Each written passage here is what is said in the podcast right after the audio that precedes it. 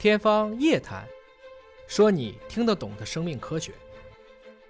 要知道，青少年本来就处于叛逆期，又是自尊心最强的时候，学习压力、亲子矛盾、深度网瘾所引发的心理冲突，已成为这个群体普遍存在的问题。大家好，我是尹烨。现在基因检测技术日趋普及了。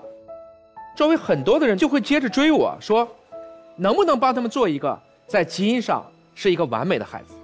我该怎么砸呢？我要告诉他们，首先，基因上无人完美。您跟我一样，我们这些看起来的正常人，都会携带大约五到十个左右严重的遗传缺陷的基因。而我们今天重点讲的抑郁症，这是一种精神心理疾病。它的病因到今天，并不完全清楚，但我们可以肯定的是，生物因素、心理因素、社会环境，甚至我们共生的肠道菌群诸多的因素，都参与了这个抑郁症的整体的发生发展过程。在新冠大流行之后，全球都开始重视公共卫生，但是公共精神卫生，如今却还较少被提及。我们的公众啊。对常见的精神障碍和心理行为的这种认知率仍然比较低，仍然缺乏对这种心理健康服务的有效认知。要知道，当下全球有差不多十亿人患有精神疾病，而其中抑郁症的患者据说有二点八亿。遗憾的是，虽然目前已经有行之有效的治疗方法，但我们也看到了。中低收入的国家，超过百分之七十五的患者，也就是说四分之三的人，他们得不到治疗。二零二一年，在《柳叶刀精神病学》的最新数据显示，患抑郁症的受访者当中，只有百分之九点五接受过正规的精神心理相关服务，只有千分之五才得到充分治疗。我特别想说的是，抑郁症是可防可治的。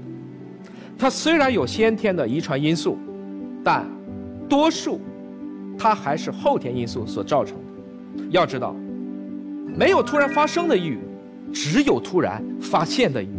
我们对抑郁症误解太多了。虽然可能每隔一段时间，我们都会听到一些名人因为抑郁症离世，引发大家对这个问题会有一段时间的关注，但大多数大家只是看到了这个新闻，看到了。这个表象。那么，对于抑郁症，我们最大的误解就在于，抑郁症就等于想不开。如果你跟一个抑郁症的患者说：“哎，你想开点这等于让一个坐轮椅的人跳起来。有一句话可以形象地说明这个问题：抑郁症是色盲，但却总被告诉这个世界是多么的鲜艳。抑郁症尽管是一种精神心理障碍。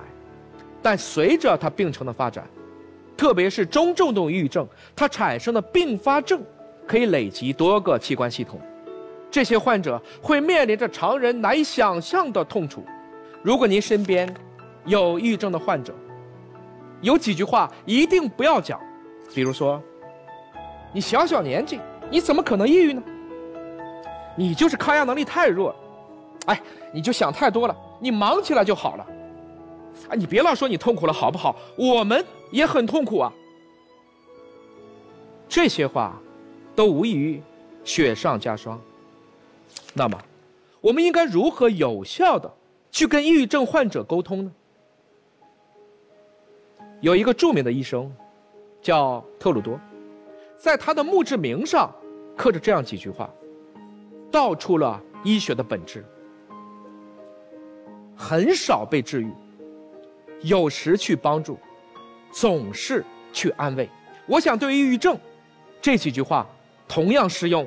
抑郁症的患者最想听到的是：“我懂你，别害怕，我一直在您身边。”哎，这不是你的错，我们一起承担。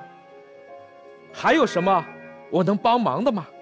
如果您实在不知道说什么，那就静静的陪在他的身边。保持沉默。有时候，一个人需要的不是那个会说话的聪明的脑袋，而是需要一颗倾听的耐心。抑郁症是怎么来到人类社会的？抑郁症的起源有几种假说，我最喜欢的是这一个。试想，我们人类还在狩猎时代，那些年老或受伤的群体，这些如果是一个狼群或者是一个猴群，他们过去的王可能会被新王逐出去，甚至直接杀死，而人类选择了对他们进行照顾。他们并没有因为贡献变小而被大家所抛弃，他们在得到照顾以后依然可以存活下来，但你反过来。从被照顾者的角度考虑，这些曾经意气风发的群体，现在沦为被别人照顾，可能就会产生诸如孤独感或羞耻感。这种精神压力可以导致对应的生理变化，而也可以通过比如说表观遗传的方式向下传递。这就是抑郁症我最喜欢的这个假说。我之所以喜欢这个假说，是因为如果从这个角度理解。将证明我们对抑郁症病人的陪伴和照顾，它不单单是有效的，而且这也是人类真利他性的体现，是人性之光和人性之美。你要问我，抑郁症难道就是人类特有的吗？基本上可以这么说。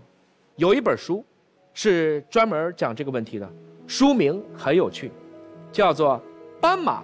为什么不得胃溃疡？简单的理解，斑马如果看到狮子来了我就跑，狮子走了我吃草。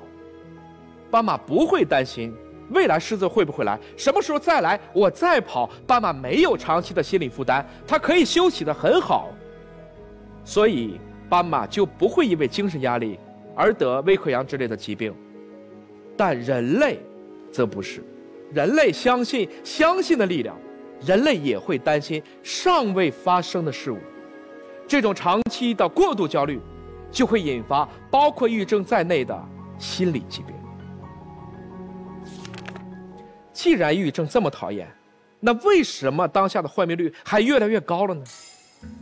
我们要明确的是，这是人类社会整体演进的结果，正如同我们遗传自祖先的基因是为了挨饿准备的，如今你吃的太饱。我们就看到了糖尿病和肥胖的高发，也正是认为人类的预期寿命大幅度增加，就导致了像肿瘤，包括阿尔兹海默高发，这是一个群体社会的现象。我们要承认，当下人类的科技日趋复杂，社会竞争的压力越来越大，所以我们对应的精神类的疾病也就随之高发。我们应该做点什么？我不止一次讲过，当下我们普遍缺乏多元化成功的标准。这个世界之所以美丽，就在于它没有放弃任何一种色彩。如果你让大象通过爬树来证明自己，大象一辈子都会觉得自己是个笨蛋。要知道，青少年本来就处于叛逆期，又是自尊心最强的时候。学习压力、亲子矛盾、深度网瘾所引发的心理冲突，已成为这个群体普遍存在的问题。如果没能及时引导，采取暴力管教等这样偏激的教育方式，更容易适得其反。我经常看到的一个无奈的场景：正在玩着手机的父母，却在严格的要求孩子背诵古诗，哪怕错一个字，都要打手板。父母作为成年人，都控制不了自己。却按这样高的标准去要求孩子，这公平吗？所谓“己所不欲，勿施于人”，我们要让父母从这种我执变成执我。家长应该怎么做？有一个很简单的方法：当你把书拿起来了，他们自然逐渐的就把手机放下。家长还能怎么做？带孩子们走向大自然。这也是我父母在我小时候，每周都会带我去做的事情，让我终究走上了生命科学的道路。你可以去爬山，可以去露营，可以去观鸟，可以去采摘。总之，让他们去亲近生命，去感受自然。所谓“天地有大美，而自不言”。在亲生命性的作用下，孩子们就会愈发体会到生命的积极意义。所谓“见天地，见众生，进而见自己”。我想说，人人都可以有抑郁状态。但我们要学会积极面对。每个人都会有抑郁状态的时候，正如同天空，不可能永远晴朗。抑郁症，有点像走在漫长而黑暗的走廊上，却不知道什么时候灯会亮起。这个时候，请您积极的行动起来，为彼此点灯。当你看到孩子的前面有阴影，就请立即帮他向后转。向光照射来的方向，去协力前行。永远要告诉你的孩子们，不特而强大，当永远追光，因为追光者必身披彩虹。